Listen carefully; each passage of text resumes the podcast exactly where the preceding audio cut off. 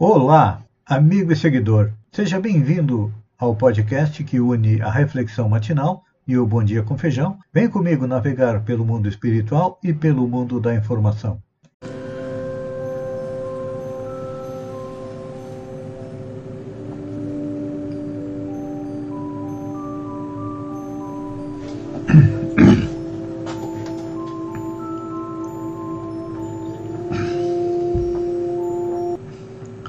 Olá, amigo e seguidor. Seja bem-vindo à nossa live diária da Reflexão Matinal, onde eu e você vamos em direção aos nossos corações para lá, como jardineiros espirituais, elevar templos às nossas virtudes, ou seja, procurar fazer com que cresçam, floresçam e frutifiquem a nossa parte positiva, o nosso lado bom e ao mesmo tempo precisamos cavar masmorras aos nossos vícios, procurando fazer com que eles diminuam se não pudermos erradicá-los. Erradicar eles é uma tarefa difícil, vai levar aí muito tempo, mas quanto mais cedo nós começarmos, mais cedo nós vamos chegar à tão sonhada felicidade, porque são eles a causa da nossa dor e do nosso sofrimento. E temos analisado nos últimos dias os dois maiores inimigos do homem. Não é o homem, não. O inimigo do homem somos nós próprios. E são dois, segundo os espíritos, os nossos maiores problemas que são o orgulho e o egoísmo. É. Claro que eles são os entraves ao progresso moral o progresso intelectual nós fizemos com o nosso esforço de procurar estudar, aprender e colocar em prática tudo aquilo que a civilização nos oferece, principalmente as coisas boas. Por quê? Como eu falei ontem e anteontem, as principais características de uma pessoa Egoísta é falar predominantemente sobre si mesmo, buscar sempre ser o centro das atenções e considerar o seu problema como o maior de todos, a sua dor como mais aguda e a sua perda a mais dolorosa. Falando em perda, todos nós estamos perdendo amigos, familiares, conhecidos para o coronavírus, que está nos dando uma trégua. É, não só na nossa região, mas no Brasil, diminuiu um pouco o número de mortes. Estamos na base de, na média de 1.200 diárias, ainda é um número alto. Mas, pelo que se percebe, é simplesmente fazendo uma analogia bastante grosseira com os dias de hoje, com a tradicional melhora da morte. Nós espíritas sabemos que muitas vezes, quando alguém está para morrer, para se desligar do corpo físico, nós, de uma maneira egoísta, ficamos orando, suplicando a Deus que mantenha aquele ser que está muitas vezes sofrendo atrozmente preso ao corpo de carne. E o que, que acontece? Eis que chega o momento da pessoa morrer, desencarnar, então os técnicos da espiritualidade que vêm nos auxiliar no retorno à pátria espiritual promovem a famosa melhora da morte, para que a família descanse, muitas vezes saia do, da, do cômodo onde ele está, para que ele possa retornar a pátria espiritual. Então, quando nós queremos muito que um ente querido que já está passando por inúmeros problemas não retorne à pátria espiritual, isso é sinal de quê? De egoísmo. E os dias de hoje, a pandemia do coronavírus está sendo um teste para o nosso orgulho e para o nosso egoísmo, principalmente para o nosso egoísmo, porque até então, tentávamos ser o centro das atenções, principalmente nas redes sociais, hoje dificilmente temos alguma coisa de festa, de coisas positivas para apresentar. Então, o que nós estamos percebendo é que estamos vivendo de recordações. Em vez de nos preparar para um futuro, estamos vivendo do passado. É. Dizendo, bons dias àqueles. É. Realmente, nós ainda estamos muito apegados ao passado e não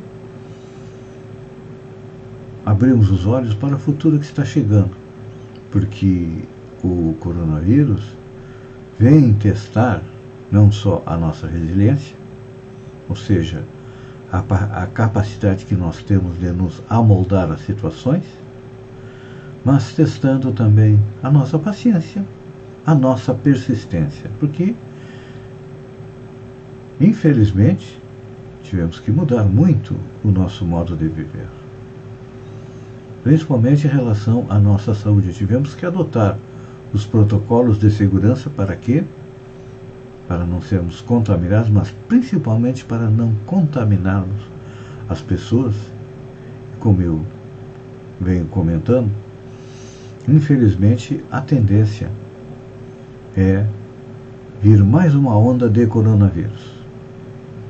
A variante Delta que começou lá na Índia, chegou aqui no Brasil através de um navio cargueiro, já tem, já está em vários estados do Brasil e aqui em Santa Catarina já foram detectados, não sei se foram cinco ou sete casos. E ela vai se alastrar rapidamente porque, infelizmente, nós ainda não temos a maioria da população com as duas vacinas com as duas doses da vacina, que seria como que se contrapondo à variante delta. Então, temos que nos preparar. Deixar de ser egoístas, pensar um pouco mais nos outros, analisar, perceber quem está passando por dificuldades. Vamos nesta semana focar na nossa família, perceber quem está com dificuldades, não só financeiras, mas principalmente dificuldades psicológicas, dificuldades espirituais. Nós, então, e já temos uma abertura maior para a espiritualidade, já buscamos a nossa espiritualidade, vamos compartilhá-la com aqueles que estão à nossa volta para que todos possamos continuar juntos e ultrapassar a essa tempestade que se abateu sobre o planeta Terra, que chama-se pandemia do coronavírus. Pense nisso, amigo seguidor. Pense no que mais você pode fazer para auxiliar aqueles que estão à sua volta e estão sofrendo com os problemas trazidos pelo coronavírus e pense no que você pode fazer para ajudar. Muito obrigado pela sintonia, por ter estado comigo durante esses minutos. Fiquem com Deus e até amanhã, no alvorecer, com mais uma reflexão matinal. Um beijo no coração e até lá então.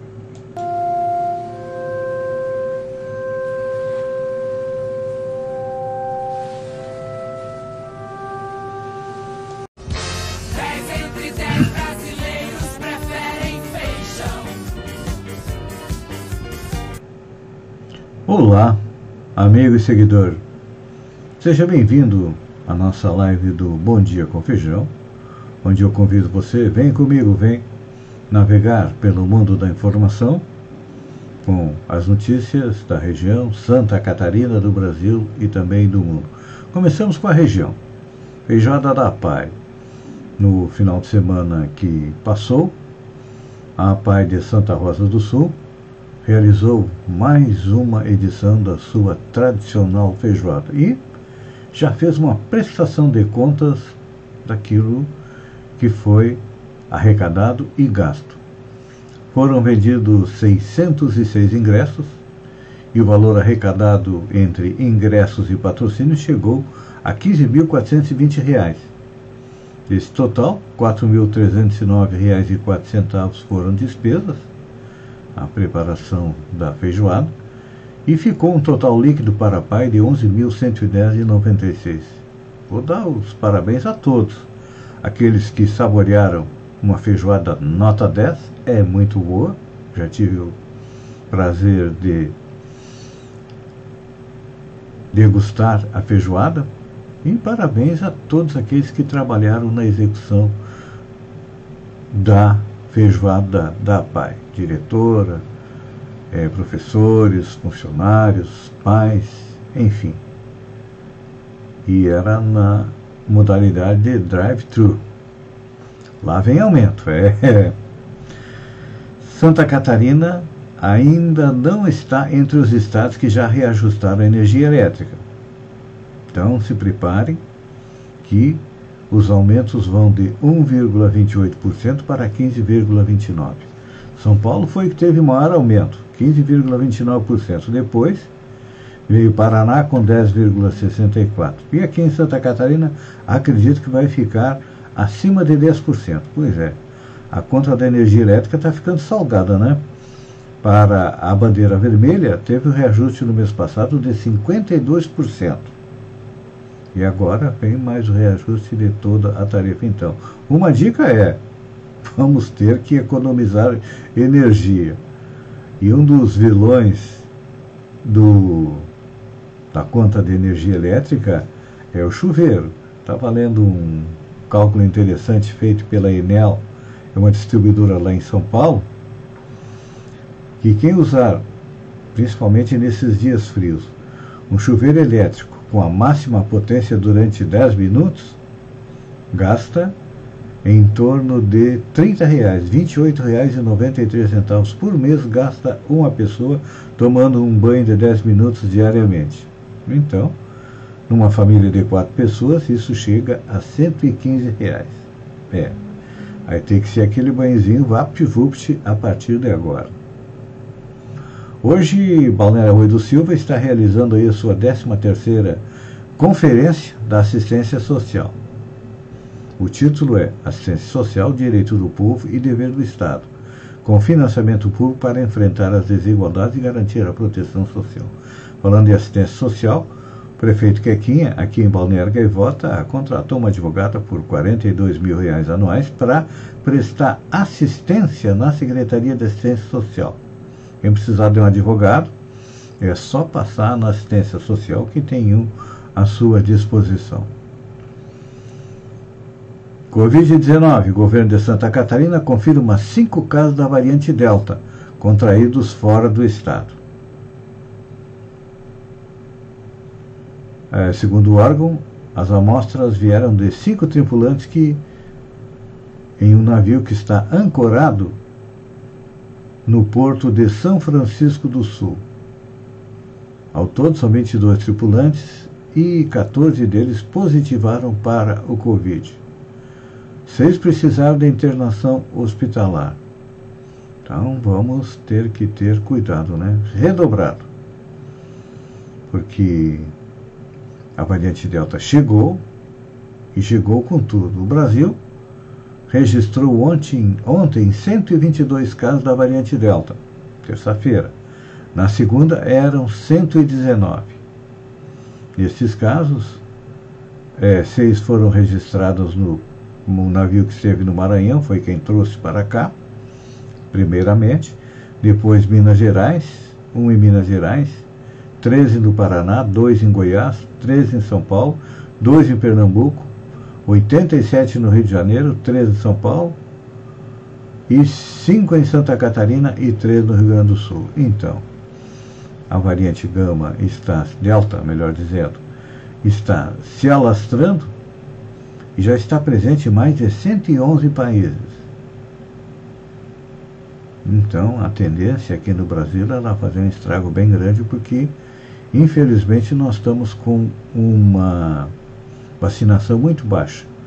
Em torno de 20% da população já tomou as duas doses. Então, ah, na minha visão, espero que não aconteça, mas infelizmente, aquilo que eu tenho analisado e colocado tem acontecido.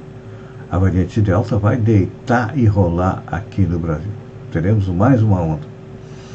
Enquanto isso, o ministro da Educação defende o retorno às aulas em pronunciamento em rede nacional. Diz ele que é uma necessidade urgente. O ministro da Educação, Milton Ribeiro, defendeu em pronunciamento o retorno às aulas em todo o país. Disse ele que não pode continuar com as escolas fechadas gerando impacto negativo nesta e nas futuras gerações. Isso ele tem razão. Mas para isso nós precisamos vacinar aí todos os professores. Neymar compra duas coberturas em condomínio de luxo em Santa Catarina. Neymar está aproveitando a sua passagem pelo Brasil, além de festas. Inclusive, tivemos uma sombriense participando de uma festa do Neymar. O cara que aproveitou para comprar duas coberturas no condomínio de luxo Vitor Hugo Residência, em Itapema, no litoral de Santa Catarina. A informação foi divulgada pela, pelo colunista Léo Dias da revista Metrópolis. Cada cobertura possui 440 metros quadrados, quatro suítes, sendo a suíte master com vista exclusiva para a praia. Os imóveis estão avaliados em cerca de 6 milhões de reais cada um. O camisa 10 do PSG já tinha os apartamentos no mesmo condomínio e vai com frequência, vem com frequência a Itapema. De férias, Antes de se representar o PSG para a pré-temporada, Neymar realizou uma festa no último final de semana com o tema Las Vegas em Balneário Camboriú. A cidade de Camboriú é bem próxima é, de Itapema. Bem-vindo o dinheiro do Neymar para a nossa Santa Catarina. Olha só, finalmente o Ministério da Saúde se posiciona ministro da Saúde, o Queiroga, diz que há consenso sobre a ineficiência da cloroquina em ambiente hospitalar. Ao chegar no Ministério da Saúde na segunda-feira, ele comentou um documento que a pasta enviou à CPI sobre o uso da substância. Diz ele que há um consenso, ou seja, é unanimidade, sobre a ineficácia da cloroquina em ambiente hospitalar. Ou então, é um remédio que é inócuo. Traz resultados para quem? Para quem fabrica que teve um acréscimo nas vendas de cloroquina de mais de mil por cento é no ano passado. Amigo e seguidor, eu agradeço a você por ter estado comigo durante esses minutos. Fiquem com Deus e até amanhã às 7 horas com mais um Bom Dia com Feijão. Um beijo no coração e até lá então.